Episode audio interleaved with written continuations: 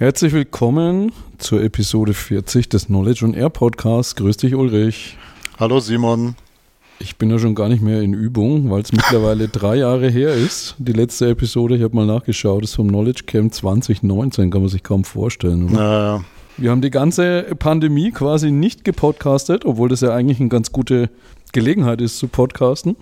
Ja. Und haben neulich am Telefon mal gesagt, lass uns mal wieder eine Episode machen und so ein bisschen sprechen, wie wir die Zeit erlebt haben. Haben vorneweg auch ein, äh, einen Hausmeister in Anführungszeichen Thema. Ähm, uns hat nämlich auch das Thema Google Fonts Abmahnungen betroffen. Wir hatten unseren Podcast bisher einfach auf WordPress.com gehostet und mussten den jetzt umziehen, weil man dort die Google Fonts nicht rausbekommt. Äh, es müsste der gleiche Feed geblieben sein, also alle, die uns abonniert haben, müssten den nach wie vor bekommen. Ich weiß nicht, wie, hast, hast du ihn abonniert selber? Ja. Hast du da was gemerkt irgendwie? Hat sich da was verändert? Ich, nicht bewusst, muss ich ganz ehrlich gestehen. Okay, also ich habe die Feed-Weiterleitung eingestellt. Ansonsten wird man den, äh, die neuen URLs und so auch nochmal in die Show Notes packen. Aber wir hoffen, dass das bei allen reibungslos war. Ja, drei Jahre sind vergangen. Äh, wir haben ab und zu natürlich immer mal wieder telefoniert, aber nicht gepodcastet. Äh, steigen wir mal ein, so ein bisschen drüber zu sprechen. Wie hast du die Pandemie denn erlebt, wenn man davon ausgehen kann, dass sie jetzt so quasi rum ist? So ganz Ja. sind wir ja noch nicht in, im, im Finale, aber man spürt es schon fast nirgendwo mehr. Ja, es ist, also ich kenne immer noch genügend Fälle, aber es ist zum Glück ja nichts mehr Dramatisches. Ne? Also von, vom Krankheitsverlauf her, aber es, ist- es ist eigentlich nach wie vor erstaunlich, dass es nicht in den Griff zu kriegen ist so richtig. Aber ist auch egal, weil wie gesagt, es ist einfach nicht mehr lebensbedrohlich. Ähm, und gut, das war es ja eh nur für einen begrenzten Teil, aber ähm, man musste halt einfach vorsichtig sein, weil man eben über das Virus ja auch nicht genug gewusst hat am Anfang. Ne? Sind wir schon wieder bei unserem Thema, aber ähm, nochmal, wie, wie habe ich das verbracht? Bei mir ist halt auch einer der Gründe, warum ich ja, mich da so ein bisschen zurückgenommen habe. Einerseits, das ist prompt in der Pandemie und das hat jetzt aber gar nichts mit der Pandemie direkt zu tun gehabt.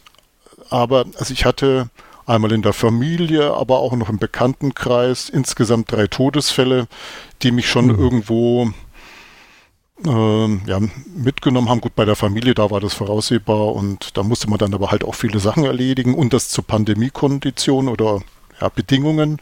Das hat die Sache nicht vereinfacht. Und ja, ich muss ganz ehrlich gestehen, ich bin so in so ein gewisses Loch gefallen, auch gerade im Hinblick auf die Thematik Wissensmanagement. Ich muss ganz ehrlich gestehen, ich habe da mal doch für einen längeren Zeitraum einfach die Lust daran verloren. Also ich war echt deprimiert. Das ist sicherlich irgendwo auch befördert worden durch durch die Pandemie, durch das Alleinsein und so. Ähm, aber man hat natürlich dann auch gerade deswegen viel Zeit zum Nachdenken und zum Zurückschauen. Und da haben mich auf der einen Seite dann die Dinge, die ich da so mal reflektiert habe, ja, schon einfach frustriert. Und auf der anderen Seite, wenn man dann tagtäglich erlebt hat, wie mit dieser speziellen Situation der Pandemie umgegangen wird, in meiner Wahrnehmung zumindest, ja, habe ich so den Eindruck gehabt, da würde auch wieder nicht professionell Wissensmanagement betrieben. Und vor allen Dingen, es wurde auch während dieser ganzen Zeit von wichtigen handelnden Menschen nicht wirklich was dazugelernt. Und das hat mich dann zusätzlich noch deprimiert. Mhm. Und das Interessante ist, dass jetzt so langsam, wo die Pandemie am Ausgleiten ist, ne, also wir haben ja gerade schon drüber gesprochen, äh, sie ist noch nicht weg. Und es, ich kenne immer noch genügend Fälle aus den letzten Wochen. Aber wie gesagt, zum Glück geht es den Leuten allen insgesamt gut. Und das ist wirklich nichts nichts Bedenkliches in der Entwicklung des Krankheitsverlaufes bei diesen Menschen. Ähm, fängt jetzt auch wieder bei mir diese, dieses Interesse an dem Thema Wissensmanagement auch wieder anzusteigen, erstaunlicherweise. Die, die Frustration, die du erwähnt hast in Bezug auf das Thema, Hm. Kannst du da ein bisschen erzählen, woran das liegt, in Bezug auf wie verbreitet es ist oder wie, wie es betrieben wird in der Praxis oder auch nicht? Also was waren Ja. da so die Punkte? Ja, ja, also für mich ist so ein Kernpunkt, da komme ich aber dann auch gleich noch auf, auf meine Highlights. das hat man uns ja in der Vorbereitung vorgenommen, dass wir uns über Highlights und Lowlights unterhalten. Eigentlich sind wir jetzt gerade schon bei meinem Lowlight. nämlich dem nicht so viel darüber. den, äh, den, dem Umgang äh, mit, der, mit dieser ganzen Pandemiesituation. Und zwar an wirklich führenden Stellen hier bei uns in Deutschland, äh, bei, bei wichtigen Entscheidungsträgerinnen und Entscheidungsträgern. Es ist ähm, mir zum wiederholten Male bewusst geworden, dass viele Menschen so grundsätzlich noch gar nicht so richtig aus meiner Sicht professionell mit Wissen umgehen. Und was ich dann auf der anderen Seite aber auch nochmal so reflektiert habe, ist, dass auch viele Leute, die in diesem Umfeld unterwegs sind, dass denen so bestimmte Grundkenntnisse aus meiner Sicht auch immer noch fehlen. Ja? Also dass, dass Leute, die äh, schon länger in dem Feld unterwegs sind oder zumindest eine Rolle im Wissensmanagement in ihrer jeweiligen Organisation haben, ja, aus meiner Sicht bestimmte Grundkenntnisse nach wie vor nicht haben. Und wir, wir kennen uns jetzt seit 20 Jahren. Ich bin seit über 20 Jahren schon in dem Thema drin und wir beobachten ja gemeinsam viele Entwicklungen und sprechen das ja schon länger an. Und das war ja auch einer der Gründe, warum wir den Podcast gestartet haben. Und wenn man dann so beobachtet, was sich da ändert oder eben nicht ändert, dann ist das halt schon frustrierend. Ne? Und so exemplarisch ist für mich eine Sache, da das war auf einer Online-Veranstaltung, ich weiß gar nicht mal, wann das war, ist auch schon zwei, vielleicht sogar schon drei Jahre her. Da hat jemand so gemeint, ja, ähm, so Erfahrungsbericht von, von der eigenen Firma und sie arbeitet jetzt gar nicht mehr, es war eine Frau, sie arbeitet jetzt eigentlich auch gar nicht mehr im Wissensmanagement, sie wäre jetzt in der Personalentwicklung. Mhm. Ja, und wo ich mir gedacht habe, hä, bitte?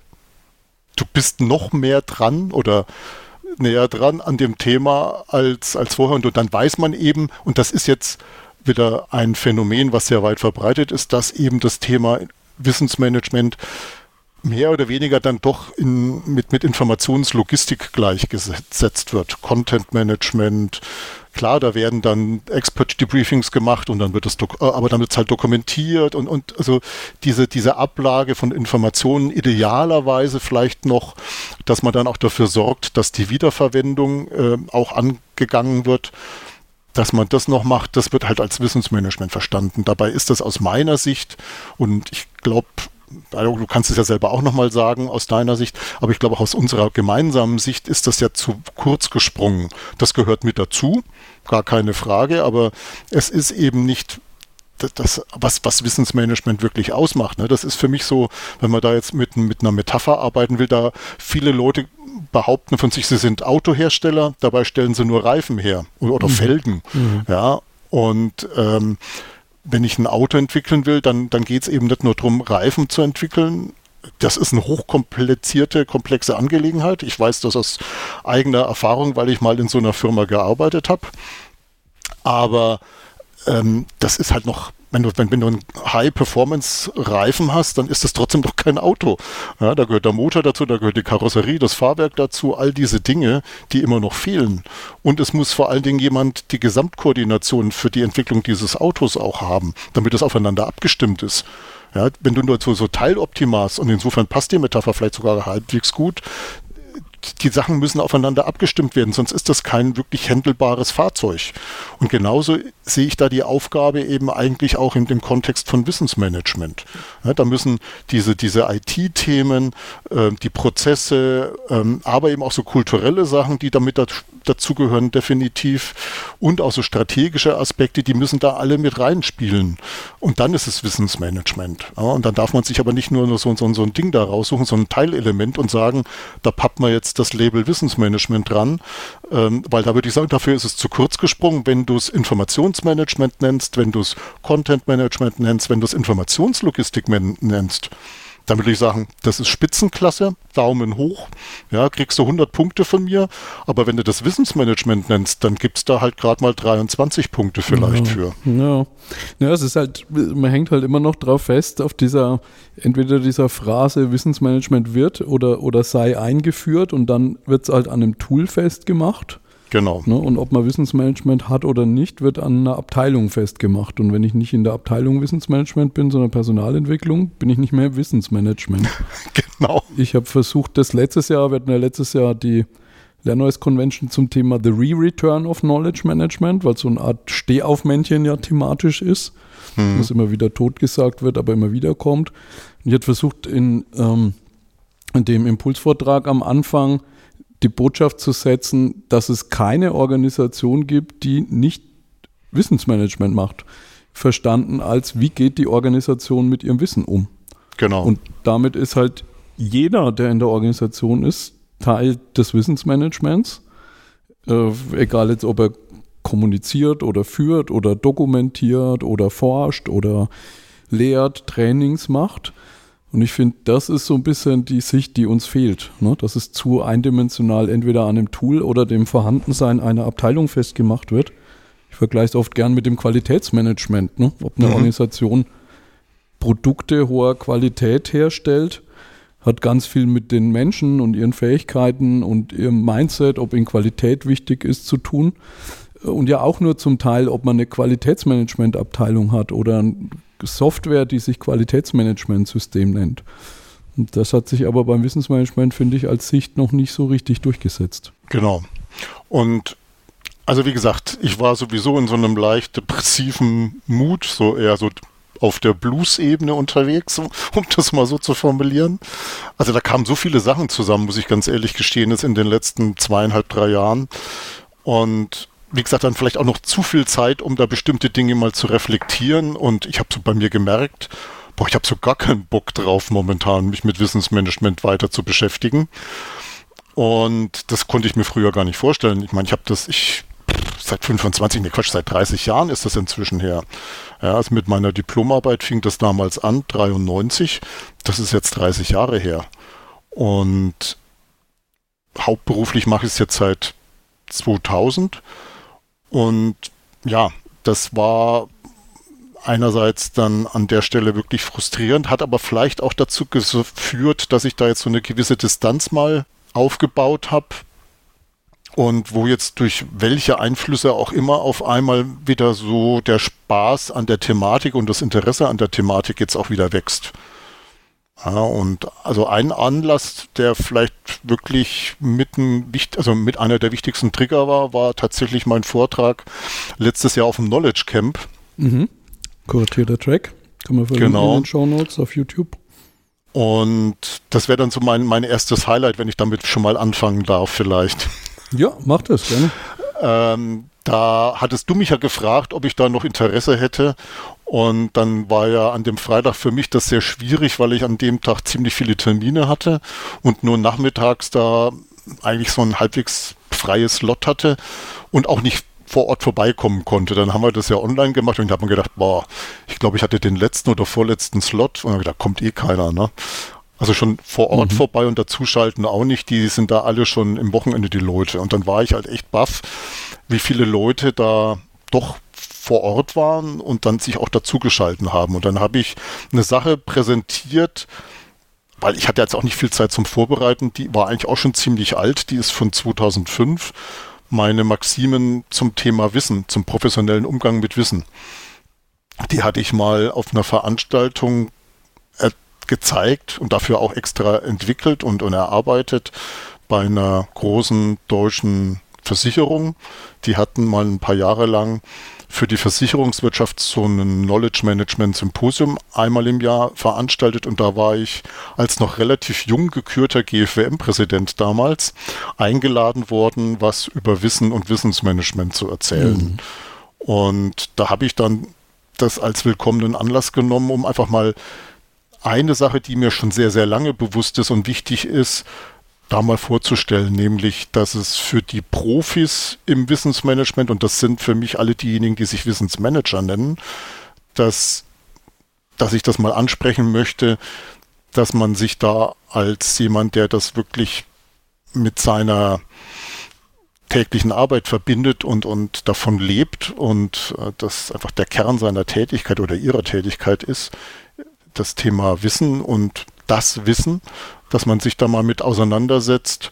Was ist das eigentlich und wie funktioniert es und was lässt sich daraus ableiten? liegt vielleicht daran, dass ich ausgebildeter Ingenieur bin, ja, und einfach wissen will, wie funktionieren Dinge, was sind die Gesetzmäßigkeiten, denen dieser Gegenstand, dieser immaterielle Gegenstand Wissen unterliegt. Und das hatte ich da mal ausgearbeitet. Das waren ursprünglich mal fünf Maximen, die ich da vorgestellt habe. Die eine habe ich mich nicht getraut zu präsentieren, weil mir die so abgefahren war. Und die, die siebte, also jetzt inzwischen sind sieben, die ist tatsächlich erst später dazugekommen, ein paar Jahre später. Und das hatte ich damals vorgestellt, vor 15 Jahren oder noch länger her inzwischen. Ähm, und da habe ich gedacht, okay, das habe ich, das stelle ich jetzt eben auch auf dem Knowledge Camp nochmal vor. Und ja, also ich, wie gesagt, ich, ich habe dann so gemerkt, ja, da gibt es tatsächlich so Interesse. Und dann war es aber so, dass, äh, und dann herzliche Grüße an, an Johnny Müller von, von Siemens in der Schweiz, der hat mich kurz danach, äh, hat er mich über LinkedIn angeschrieben, hat mich gefragt, ob er die Präsentationsfolien haben kann. Da saß ich schon im Zug auf dem Weg nach Hause und habe das dann auch bejaht. Und aus diesem Kontakt mit ihm ist da jetzt so eine kleine Initiative geworden. Ich bin dann witzigerweise auch noch ein paar Wochen später noch vom Andreas Kemperlier, mit dem ich ja mal auch schon über diese Maximen in dem Wissensmanagement beflügelt Buch, was ich mal herausgegeben habe, zusammen mit dem Heiko Bayer und dem David Klett vor, oh, das ist ja auch schon wieder fünf, sechs Jahre her, nee, noch länger, sieben, glaube ich, ähm, haben wir ja da auch einen Beitrag geschrieben über die Maximen und da kam plötzlich so von beiden die Frage auf, wir müssen, also ich, ich bräuchte eine englische Übersetzung, weil es immer alles auf Deutsch war. Und weil der, der Johnny macht ja ähm, so eine, äh, also seine Thoughts on Knowledge Management im, genau, und hat mich halt gefragt, ob er die da verwenden darf. Und ich gesagt, ja klar, kein Problem. Und dann ging es halt darum, wie übersetzen wir die jetzt ins Englische und der Andreas Kempalier, würde eben auch gerne für seine wissenschaftliche Arbeit in Auckland, da ist der Professor an der Uni in Auckland, gerne das, was wir da erarbeitet haben seinerzeit in dem Buch, auch für seine wissenschaftliche Arbeit nutzen. Dafür braucht es aber auch eine englischsprachige Publikation. Deutsch hilft da halt nicht viel. Und da haben wir uns, hat sich das so ergeben, dass wir drei jetzt da gerade zusammenarbeiten. Und ähm, ich habe manchmal so das Gefühl, dass jetzt so doch so langsam die Zeit für, für diese Ideen reif ist. Ja. Mhm. Ähm, ich behaupte auch nicht, dass das jetzt der Weisheit letzter Schluss ist. Man, ich finde das schon mal sehr spannend in dem Dialog mit den beiden, das auch nochmal abzuklopfen auf Plausibilität und ob das wirklich alles vollständig ist und so richtig ist. Grundsätzlich finde ich es aber natürlich einfach toll, wenn ich so das Feedback bekomme, dass es einfach hilfreich ist. Also der Johnny hat es ja sowohl äh, aus seiner Perspektive als offensichtlich hilfreich gesehen und Andreas hat mir das schon vor vielen Jahren, deswegen sind wir ja da auch dann zu diesem Buchartikel gekommen, ähm, gesagt, dass er das für sehr hilfreich empfindet und ja, jetzt wollen wir das einfach noch ein bisschen weiter aus nicht nur der deutschsprachigen Welt, sondern eben auch in die englischsprachige Welt dann transportieren. Und da haben wir jetzt aber gerade erst angefangen. Das dauert noch ein bisschen. Gibt es da was, was wir in den Show Notes verlinken können? Also aufs Buch natürlich, aber gibt es ähm, irgendwie ich bilde mir Jam Präsentation, ja. äh, Knowledge Camp Präsentation, das Video. Also es gibt ja das Video, genau. Da ist es eigentlich, äh, der Andreas Matern hat das ja online gestellt. Mhm. Also ich habe mich selber schon, habe es mir selber schon angeschaut. Also wer das äh, sehen und hören will, der braucht da bloß auf YouTube gucken. Das ist der aktuelle Stand wohlgemerkt. Ne? Und also worum es halt einfach geht, ist, ähm, wie ich schon gerade gesagt habe, aber vielleicht das, um es nochmal abzurunden an der Stelle. Mir ist es wichtig, dass Leute, die sich professionell mit dem Thema beschäftigen, dass die sich auch mal mit dem Wesen ihres Hauptarbeitsgegenstandes auseinandersetzen. Und da kann man sich gerne über das, was ich da postuliert habe, mal streiten und, und diskutieren. Also bitte aber sachlich, ja.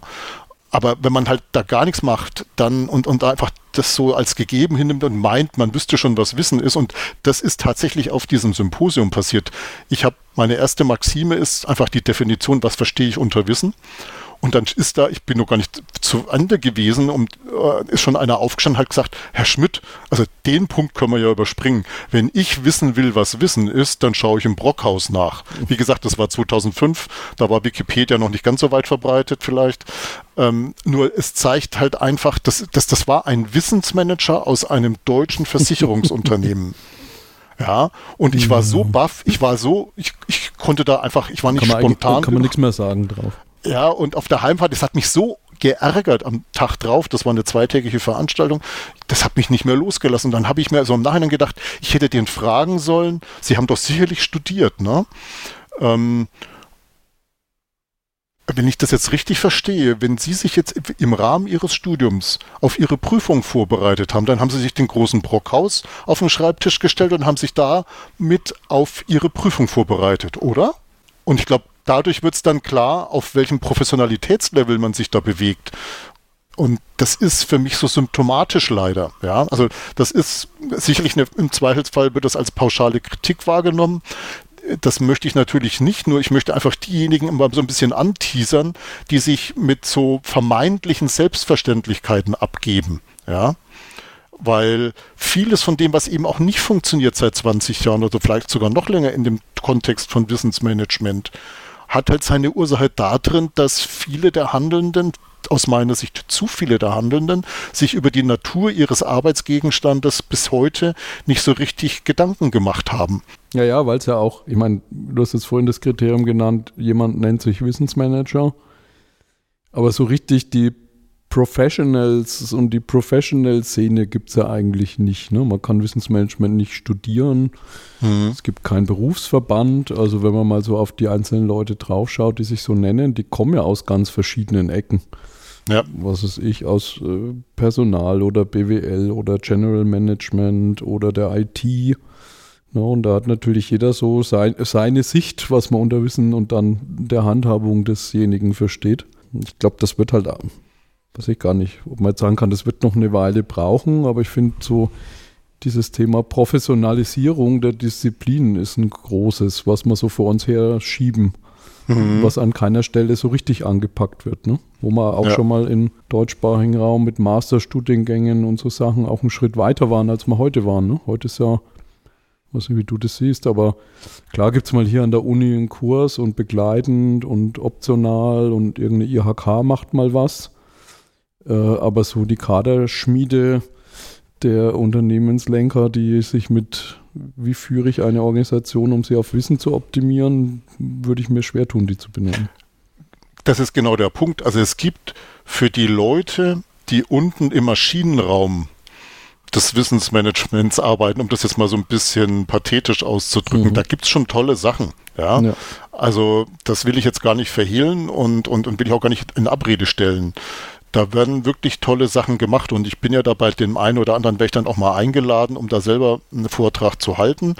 Das macht mir auch wahnsinnig viel Spaß. Ähm, aber da reden wir ja auch schon seit Jahren drüber. Es ist aus meiner Sicht einfach ganz wahnsinnig, ja, also es ist wirklich wahnsinnig wichtig, dass man das auch in den Köpfen der Entscheider verankert, dieses Bewusstsein. Und da in diese Regionen, in diese hierarchischen Regionen sind wir als so Missionare in Anführungsstrichen, würde ich das jetzt mal so sagen, äh, noch nicht vorgedrungen. Ja, man sieht ja auch bei anderen Disziplinen, wie lange das braucht. Ne? Ich mache es gern am Prozessmanagement fest, die, die da früh dran waren.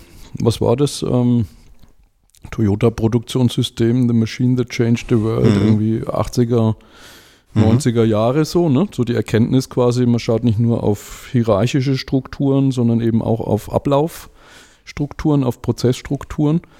Jetzt ist es 40 Jahre weiter und es gibt immer noch viele Organisationen, die im Prozessmanagement nicht sehr weit sind. Ne? Also da kann man sagen, auch 40 Jahre reichen nicht, um so eine Idee komplett in die Breite zu bringen. Und da sind wir einfach mit dem Wissensmanagement noch nicht lang genug unterwegs. Ne? Jetzt hoffen wir beide nicht, dass wir 2040 noch das gleiche Klagelied singen, aber wenn man 2000 mal als Startpunkt nimmt, dann ist es halt 2040. Ne? Also vielleicht ja. muss man da auch einfach, ist das so ein dickes Brett, dass man das halt einfach lange bohren muss. Ja. Also ich habe einen Punkt, aber ich glaube, das heben wir uns für eine der folgenden Episoden auf. Ich gehe davon aus, dass es folgende geben wird und die 40. nicht die letzte sein wird, ähm, weil ich mir da mal jetzt auch natürlich in dieser Phase schon dann jetzt, also allerdings am Ende von diesem Blues, wo der Blues dann schon nicht mehr ganz so tiefblau war, ähm, so meine Gedanken gemacht und ich habe da so ein paar spannende neue Erkenntnisse für mich gesammelt, wo ich mir sogar denke, dass jetzt so schlimm das ist, also in Zeiten wie diesen, und die sind wirklich furchtbar. Und ich hätte mir ehrlich gesagt nicht vorstellen können, dass solche Dinge, die jetzt hier existieren und passieren, Also bestimmte Dinge wie Pandemie sind quasi, also für mich zumindest vorhersehbar gewesen, weil wir an ähnlichen Situationen schon mal vorbeigeschrammt sind. So wenn man an SARS denkt und Vogelgrippe und so, da haben wir einfach, glaube ich, Glück gehabt nochmal, dass das dann nicht so zu einer Pandemie ausgebrochen ist, aber jetzt war es dann halt soweit. Aber wenn ich jetzt halt an den Krieg denke, äh, das waren für mich unvorstellbare Dinge. Und die sind jetzt plötzlich da und der Klimawandel ist einfach auch jetzt präsent, der lässt sich nicht mehr wegleugnen. Und äh, die Zeit tickt und es sind viele Dinge gleichzeitig zu erledigen. Und es, ist, es, es funktioniert nicht, dass man sagt, wir priorisieren jetzt und das eine bleibt liegen, sondern wir müssen die Dinge parallel machen. Und da denken viele, ja, das geht ja gar nicht. Und da bin ich anderer Meinung. Da gibt es total spannende Ansätze, über die wir mal bei einer anderen Gelegenheit sprechen müssen. Und die haben alle so hardcore-mäßig was mit Wissensmanagement zu tun.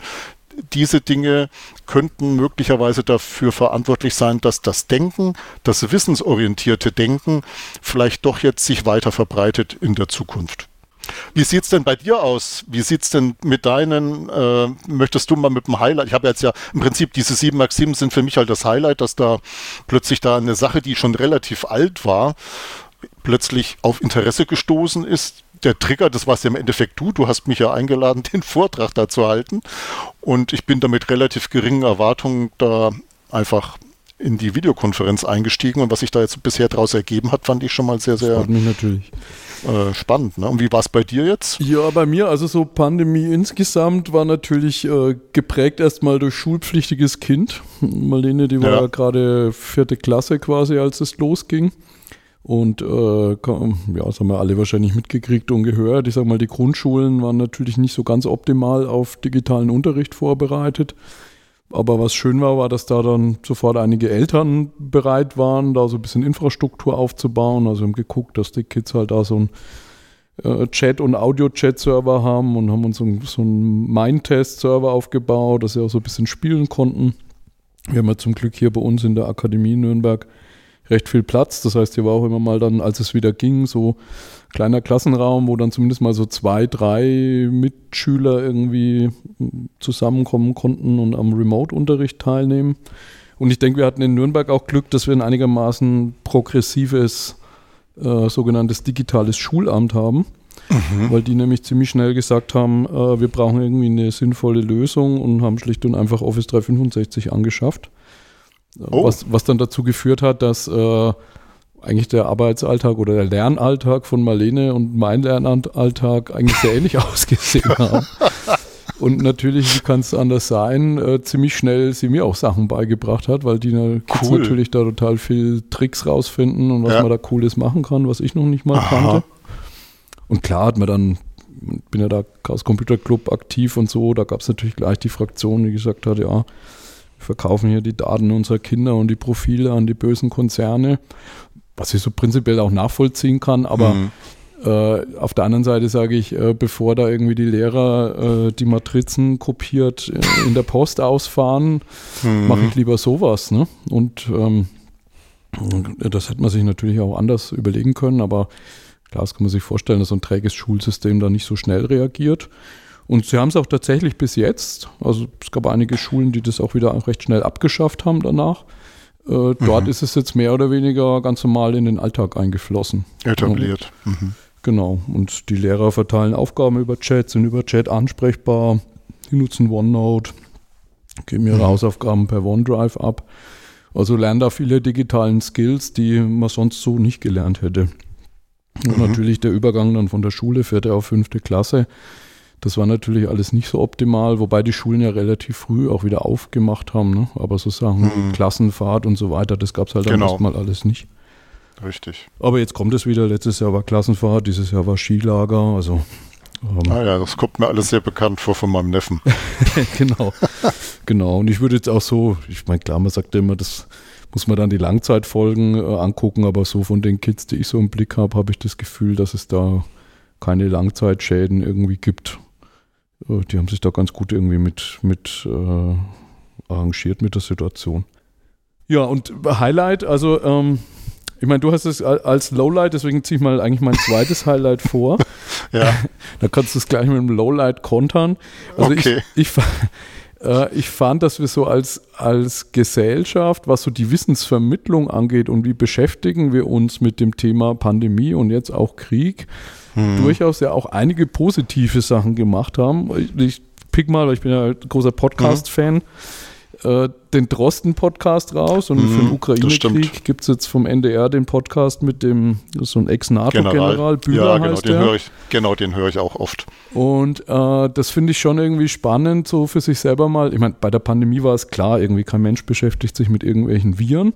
Aber mhm. jetzt bei dem Ukraine-Podcast ist mir irgendwie aufgefallen, was man irgendwie alles über äh, NATO, ähm, ja. äh, Atomgleichgewichte, Ostblock, wer hat was bös hier gemacht und dort gemacht, wie hat sich die Geschichte entwickelt, was man alles nicht weiß. Ja. Ne? Und das dann so aus ganz verschiedenen Perspektiven von so Experten. Ich finde, der Bühler und der Drosten, das sind so der gleiche Typ. Also die sind so mhm. total unaufgeregt äh, die sagen, was sie wissen, die sagen, wo sie glauben, es ist nur Meinung. Die lassen sich ganz anders, also diese ganzen Talkshows, nicht in so ein, man reduziert alles auf drei Sätze und alles ist so provokativ, damit man mhm. sich äh, irgendwie die ganze Zeit fetzt, sondern das läuft einigermaßen ruhig ab. Ähm, und das finde ich eigentlich sehr vorbildlich. Ne? Und dann ja. klar sagen auch dazu, das finde ich auch spannend übertragen aufs Wissensmanagement. Ne? Das ist jetzt so die fachliche Sicht, ob man das dann so macht oder nicht, ist eine politische Entscheidung. Das ist ja durchaus ja. auch nochmal spannend. Ne? Jetzt in der, in der Pandemie gab es ja durchaus, glaube ich, einige Entscheidungen, wo es jetzt im Nachhinein sehr klar wird, dass sie auch, dass man sie hätte anders treffen können. So Stichwort äh, Schulen, Kitas zumachen mhm. zum Beispiel.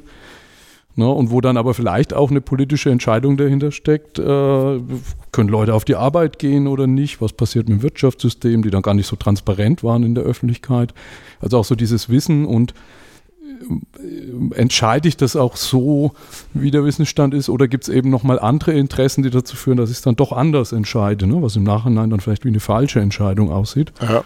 Also das fand ich ganz spannend, so diese zwei Systeme, politisches System und Wissens- oder Wissenschaftssystem nebeneinander zu sehen. Ja, also wie gesagt, ich habe es ja schon gerade schon so mit, mit einem äh, Geräusch, mit einem wohlwollenden Grummeln äh, bestätigt. Ich kenne die, ich, ich habe die zwei Podcasts insbesondere, habe ich tatsächlich die letzten drei Jahre, also den einen erst seit einem Jahr natürlich und den anderen mit dem Drosten, solange er halt existiert hat, ähm, auch sehr, sehr gerne gehört, aus den gleichen Gründen. Und das ist, also der, der Knackpunkt für mich ist, und das hattest du aber schon angesprochen, also insofern passt das auch wieder, weil das ist eigentlich mein, mein einziges richtiges Lowlight. Das, was ich bis jetzt so gesagt habe, das waren eher so persönliche Sachen. Da, da möchte ich jetzt nicht das generalisieren, aber eine Sache, die betrifft uns halt alle, und das hat mich aus der Wissensperspektive halt wirklich geärgert, wie die politischen Entscheidungen ganz offensichtlich zustande gekommen sind, zumindest teilweise. Mhm. Also ich nehme jetzt mal Bezug insbesondere auf die Entscheidung der Bundesregierung der damaligen und ich habe versucht, das nochmal so ein bisschen zu rekonstruieren, bin da aber auch nur begrenzt weit gekommen. Deswegen bin ich jetzt auch vorsichtig mit dem, was ich sage. Aber was ich so mitbekommen habe und gelesen habe und woran ich mich erinnern kann, aber es nicht mehr gefunden habe, wo ich es gelesen habe, und ich hoffe, ich benutze da keine völlig unseriösen Quellen. Ähm, es ist aber halt so, dass zum Beispiel die Bundesregierung, die damalige, in den Gremien, mit denen sie sich da, oder in dem Gremium, mit dem sie sich da mit Spezialisten ausgetauscht hat, sehr, sehr stark auf Virologinnen und Virologen mhm. fokussiert hat. Und Gut, also Lothar Wieler war auch dabei natürlich vom, vom Robert-Koch-Institut und äh, Christian Drosten natürlich, äh, das, der ist ja sehr, sehr, wahrscheinlich der bekannteste neben Wieler aus der ganzen Gruppe. Dann sind da auch Leute dabei gewesen, die man von, also von denen ich bisher nichts gehört habe. Ja, also so aus, aus dem Helmholtz-Zentrum für Infektionsforschung, Michael Meyer-Hermann, ähm, dann ähm, ein Gerard Krause, ähm, Leiter der Abteilung Epidemiologie am Helmholtz-Zentrum für Infektionsforschung. Also ich habe da mal eine Quelle gefunden, wo die da aufgelistet werden. Dann ein Rolf Abweiler, Direktor des Europäischen Instituts für Bioinformatik. Und dann, die ist wieder relativ bekannt, glaube ich, die Melanie Brinkmann, die ist Professorin mhm. für Virologie an der TU in Braunschweig, genau. Und dann gibt es noch, und das ist wirklich schon der Exot, Kai Nagel, der ist Professor für Verkehrssystemplanung mhm. und Verkehrstelematik an der TU Berlin. Und das ist das, was, was ich kritisiere. Ähm, und zwar, also mir, mir ist diese, diese Thematik oder die, die Herausforderung, die diese Pandemie mit sich gebracht hat, die ist ja sehr vielschichtig. Ja, das ist leider nicht so, so, so einfach zu handeln. Das ist sehr komplex. Und man hat sich über die Zeit hinweg immer nur anscheinend primär mit diesem Kreis von Personen getroffen. Am Anfang ist das alles richtig und logisch. Also ich bin auch so ein bisschen sensibilisiert, muss ich noch dazu sagen. Ich habe mal bei einer Firma gearbeitet, Mitte der 2000er, Nullerjahre, äh, wo ich an meinem dritten Arbeitstag, ich werde es nie vergessen, in den Krisenstapler reingerutscht bin, als Vertreter von jemand höherrangigem, der keine Zeit hatte. Da war gerade Vogelgrippe ausgebrochen.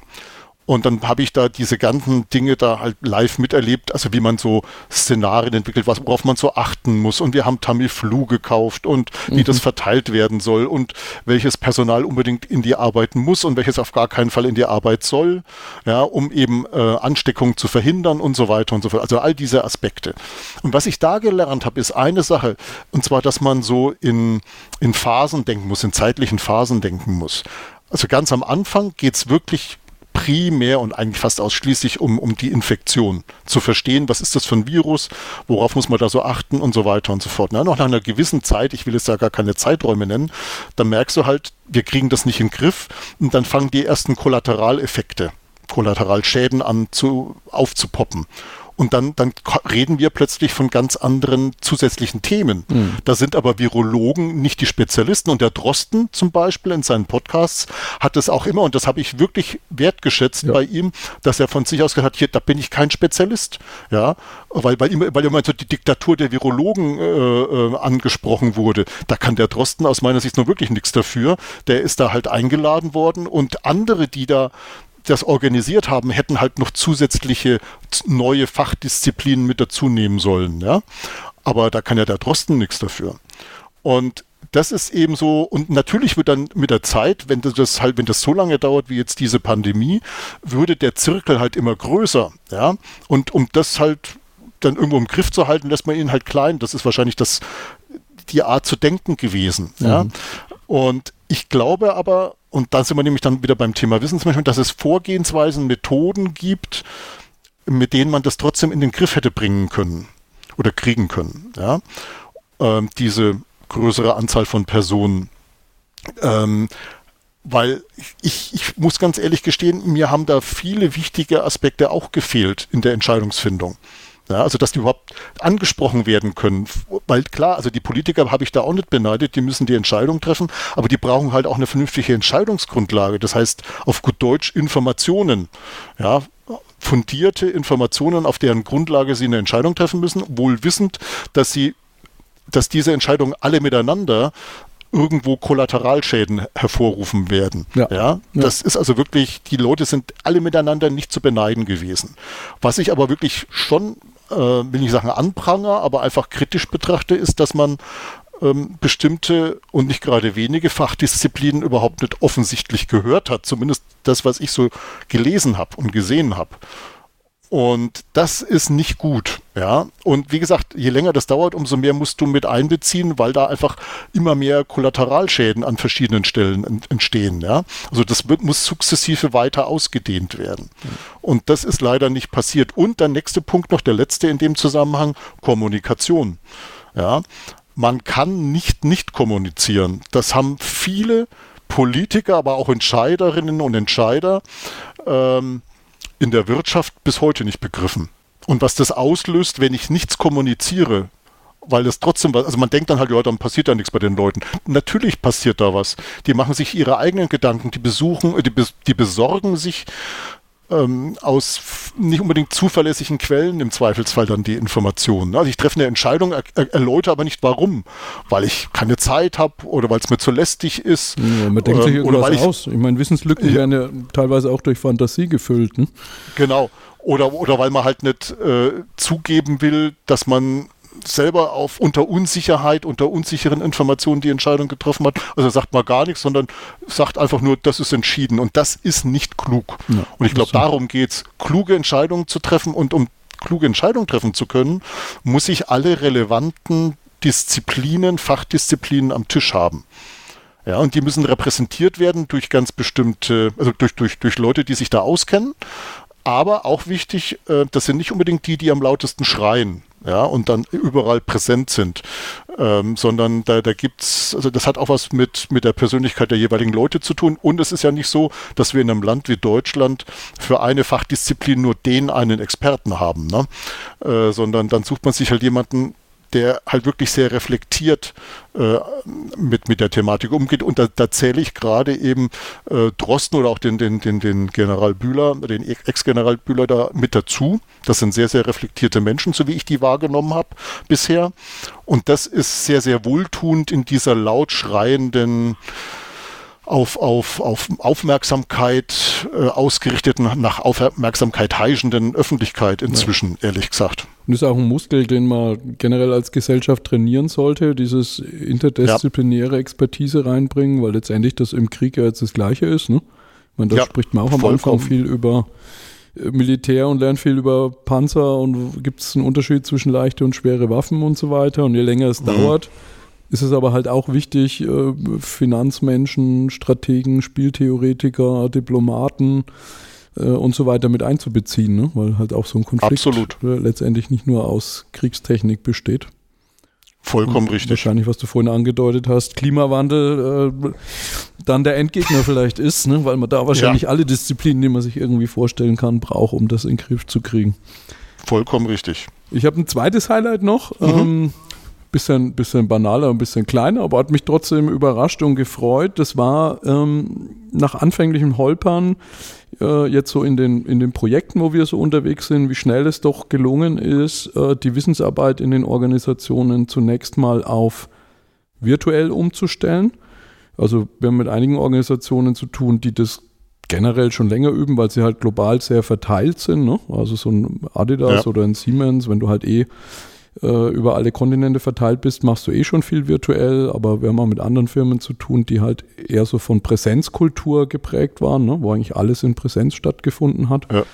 Da war das ein bisschen schwieriger bis zur physikalischen Ebene, dass irgendwie die, die äh, Firewalls nicht dafür geeignet waren, dass so viele Leute sich da überhaupt einwählen von außen, ne? wo dann erstmal neue Serverschränke in den Keller geschoben werden mussten und so. Ja.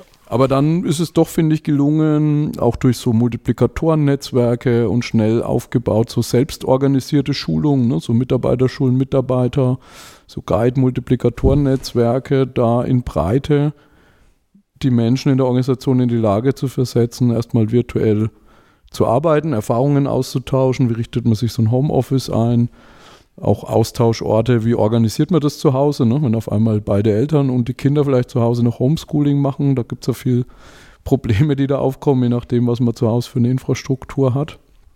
Also das fand ich, ging eigentlich ganz gut, natürlich mit Holpern, aber in Summe ganz gut. Äh, und auch jetzt der Weg ins Hybride. Also jetzt sind ja seit einem Jahr oder so viele dabei, äh, in verschiedenen Formen wieder zurückzukommen. Ne? In vielen Organisationen ist man so, was weiß ich, zwei Tage zu Hause, drei im Büro oder umgekehrt. Mhm. Oder es gibt auch andere, die sich nur einmal im Monat treffen. Äh, und da eben zu lernen, wie das funktioniert. Ne? Was mache ich dann, wenn mhm. ich im Büro bin? So am Anfang hatte ich das Gefühl, und viele kamen ins Büro und haben eigentlich das Gleiche gemacht, was sie zu Hause auch gemacht haben, nämlich in irgendwelchen Videokonferenzen rumgehangen. Ne, da hat man sich gedacht, warum komme ich denn da rein, wenn du hier Videokonferenz machst? Da kann ich auch ja. zu Hause bleiben. Und man hat dann halt gelernt, dass es so Tage braucht, die vielleicht erstmal nicht mit Agenda und Besprechungen durchgetaktet sind, sondern wo man sich einfach trifft und einen Kaffee trinkt und mal Sachen erzählt und von einem aufs andere kommt, um so ein bisschen dieses was ja in der Pandemie und im virtuellen generell ziemlich hinten runterfällt, dieses zufällig auf Themen kommen, zufällige Begegnungen, verrückte Idee mal spinnen und ja. das quasi wieder zu stimulieren, ne? was für so Innovationsfähigkeit ja. und so weiter, glaube ich, sehr wichtig ist. Und ich habe ja. den Eindruck, dass da doch alle jetzt mit, also auch schon mit Betriebsvereinbarungen und so den Anfängen, wie regelt man das und welche Tage ereignen sich äh, und wie müssen eigentlich die Büros umgestaltet werden. Ne, so dieses, jeder hat sein Einzelbüro, das braucht halt an viel weniger Stellen als bisher. Braucht viel mehr auch so bunte Orte, so Coworking Spaces und so. Also da ist ja. ziemlich viel im Gange, habe ich das Gefühl. Ja. Und das wird schon auch die, die Organisationen sehr nachhaltig verändern. Also das beobachte ich auch. Also gerade das Thema Hybrid. Witzigerweise gerade heute Mittag in, im Deutschlandfunk wurde das erwähnt, dass tatsächlich jetzt weniger, also es wird auf jeden Fall wieder weniger Homeoffice gemacht als zu Pandemiezeiten, was jetzt auch nicht verwunderlich ist. Aber ähm, es ist signifikant jetzt diese Mischung, also dass aus einer Abteilung eben, und das ist bei uns in der Firma ja genauso, dass da ein bestimmter Anteil von Leuten ist dann eben vor Ort im Meeting und dann wird da eben noch ein, zwei, drei oder wie viel auch immer zusätzlich noch per Video dazugeschalten. Ja? Mhm. Und man stellt fest, das geht. Ja, ja. Man muss sowieso, äh, man braucht das Smartboard oder den Beamer, um Präsentationen zu zeigen und dann werden da halt einfach noch die, die Kolleginnen und Kollegen noch mit eingeblendet. Punkt. Ja. Das ist ganz einfach. Und das ist, glaube ich, insofern wirklich da hat uns die Pandemie zu bestimmten Lerneffekten gezwungen. Und die klugen Organisationen wissen das eben zu nutzen. Ja. ja. Genau. Da gab es ja so als Sinnbild, fand ich ganz schön, äh, auf LinkedIn und verschiedenen anderen Plattformen, so Abstimmungen. Äh, wer hat am meisten zur Digitalisierung der Arbeitswelt beigetragen? Da konnte man so auswählen, äh, der CEO, der CIO oder Covid-19. Und natürlich ja. haben irgendwie überall die meisten Covid-19 angeklickt. Ne? Also so ein bisschen, was ich vorhin halt von der Schule auch berichtet habe. Ne? Ich glaube, die Schulen ja. wären nie gezwungen worden, sich mal damit zu beschäftigen. So ganz, angefangen bei so ganz banalen Sachen. Äh, alle Lehrer haben eine E-Mail, äh, man erreicht die Leute per E-Mail, Dateiablage, wo kann ich chatten zusammen. Also das hätte niemand angepackt, wenn es nicht so eine Notlage gegeben hätte. Ne? Und gesellschaftlich ist sie, glaube ich, fast zu kurz, um, um so überall nachhaltig zu wirken. Also ja. es gibt durchaus so Inseln, auch in Firmen habe ich das Gefühl, wo man so sagt, naja, es war jetzt zwei Jahre, aber jetzt wird es Zeit, dass wir so zum Alten wieder zurückkehren. Ja, ja. Und ich kann mir Leider. aber vorstellen, gerade wenn man jetzt mal so sieht, was so am Horizont äh, droht, ne? Stichwort demografischer Wandel, Fachkräftemangel. Also ich habe schon das Gefühl, dass wenn du jetzt sagst, so wir sind hier ein Mittelständler, der auch Experten braucht, aber Homeoffice ist bei uns nicht und äh, irgendwie hybride Arbeit auch nicht und Smartphone kriegst du auch nicht. Also das werden schon Faktoren sein, wo man sich, glaube zunehmend schwer tut, dann entsprechend Wissensarbeiterinnen äh, für sich zu gewinnen.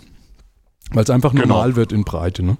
Ja, und man, also es ist ja nicht nur als Konzession, damit man halt Leute bekommt, zu sehen.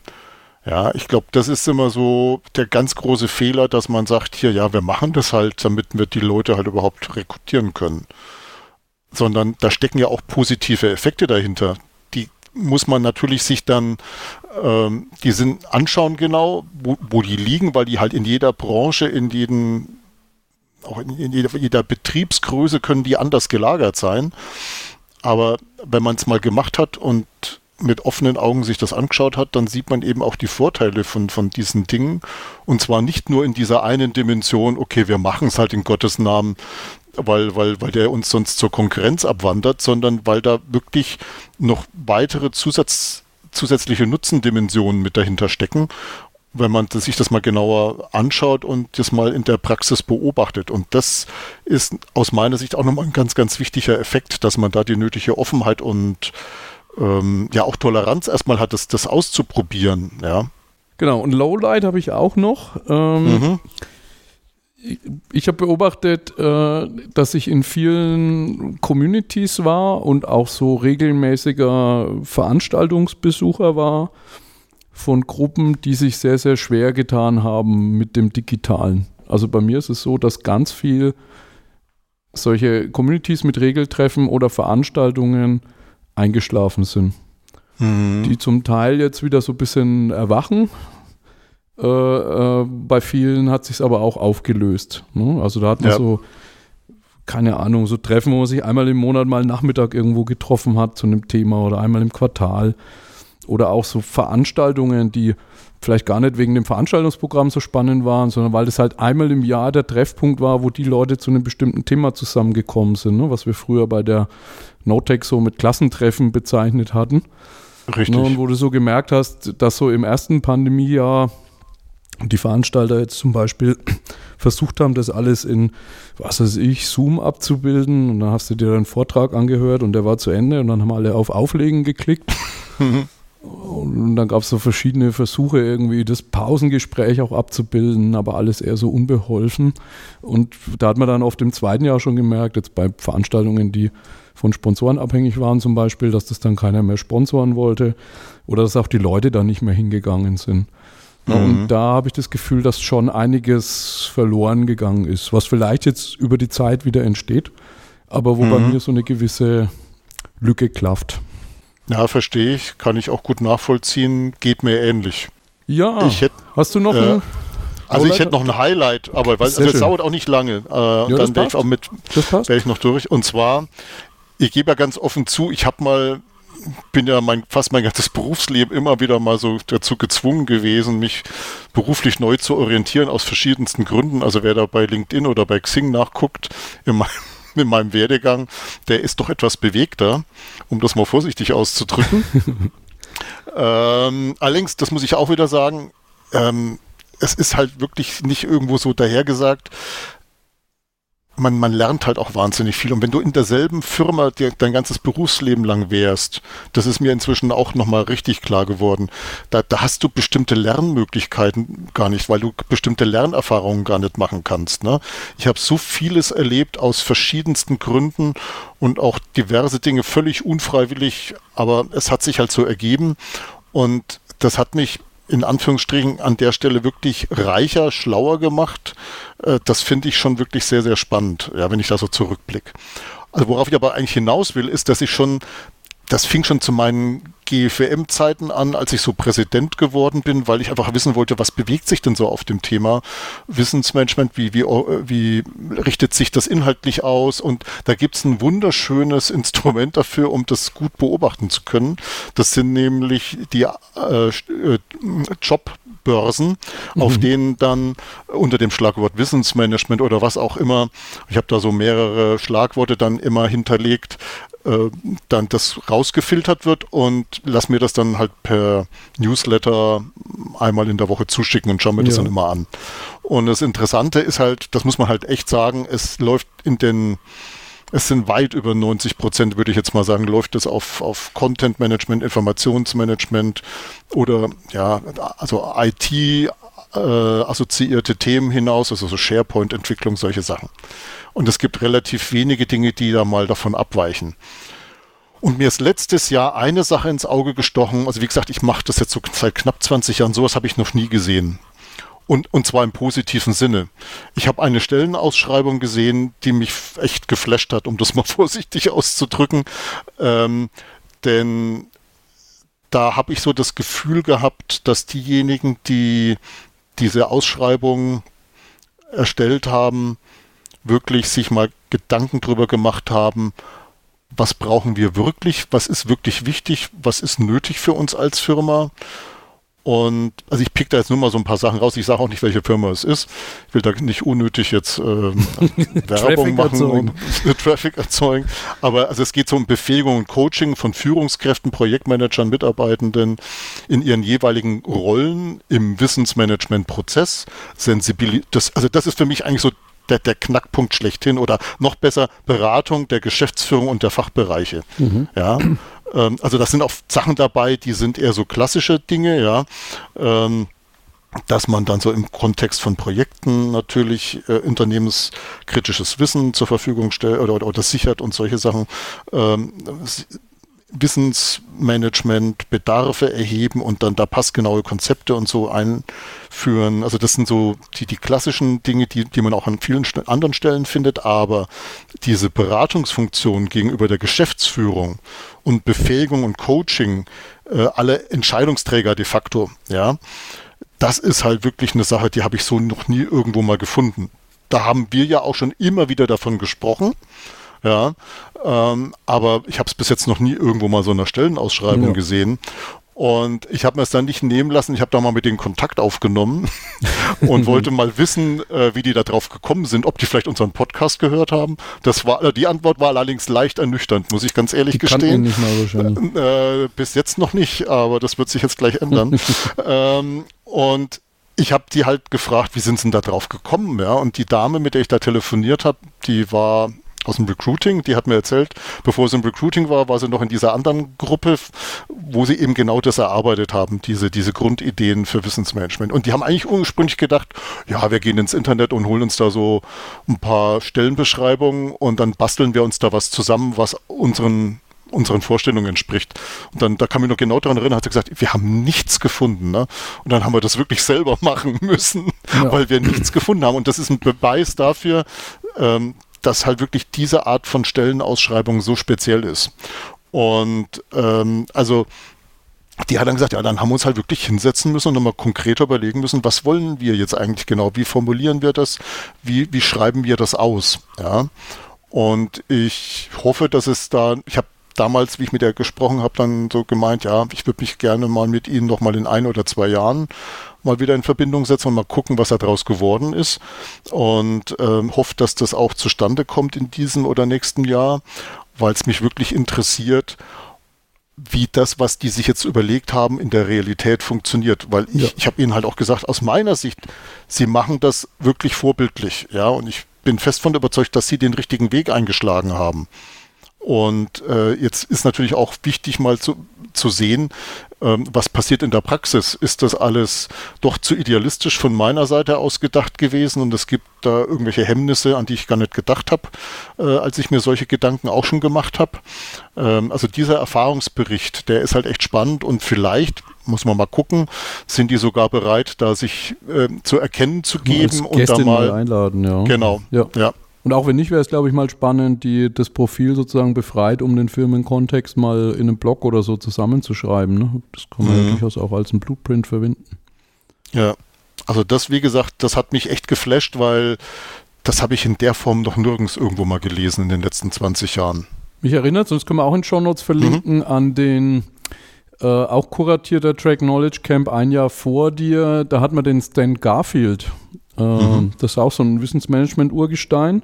Und der hat äh, einen Talk gehalten zu Past, Present and Future of Knowledge Management. Und wurde da auch halt gefragt, was so aus seiner Sicht die ideale Organisationsform ist. Ne? Und er hat gesagt, das, was ich mindestens brauche, ist eine Person Vollzeit, die intern mit Multiplikatoren arbeitet, die das wiederum in ihren Bereichen umsetzen. Im Kontrast Vollkommen zu, richtig. ich stelle jemanden ein, der irgendein Tool einführt.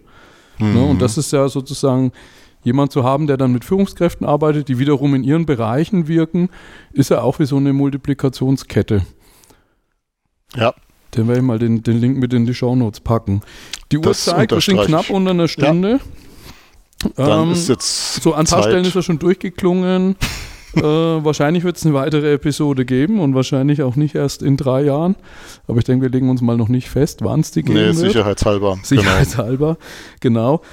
Vielleicht noch den Hinweis, er hat am Anfang gesagt, der Podcast ist umgezogen. Es gab ja auch, und da werden wir sicher auch in einer Episode nochmal drüber sprechen, das große Debakel bei äh, Twitter nach der Übernahme durch Elon Musk. Mhm. Das heißt, wir sind da mit dem Podcast äh, A ins Fediverse gezogen und B von Twitter auch nach Mastodon. Das heißt, man kann dem Podcast auch auf Mastodon folgen äh, unter @core wie Knowledge on Air podcast.cognion.io. Das heißt, auch wenn man jetzt den Podcast nicht abonniert hat, kriegt man auf Mastodon mit, wenn es eine neue Episode gibt. Und spannend, man kann auch auf Mastodon direkt Kommentare schreiben, die dann unter dem Podcast landen. Also man hat jetzt ja. eine ah. Möglichkeit, noch besser zu interagieren mit uns, Themen vorzuschlagen, uns zu korrigieren und so weiter. Ja. Das vielleicht nochmal als Hinweis. Dann würde ich sagen, klassisches AD. AD.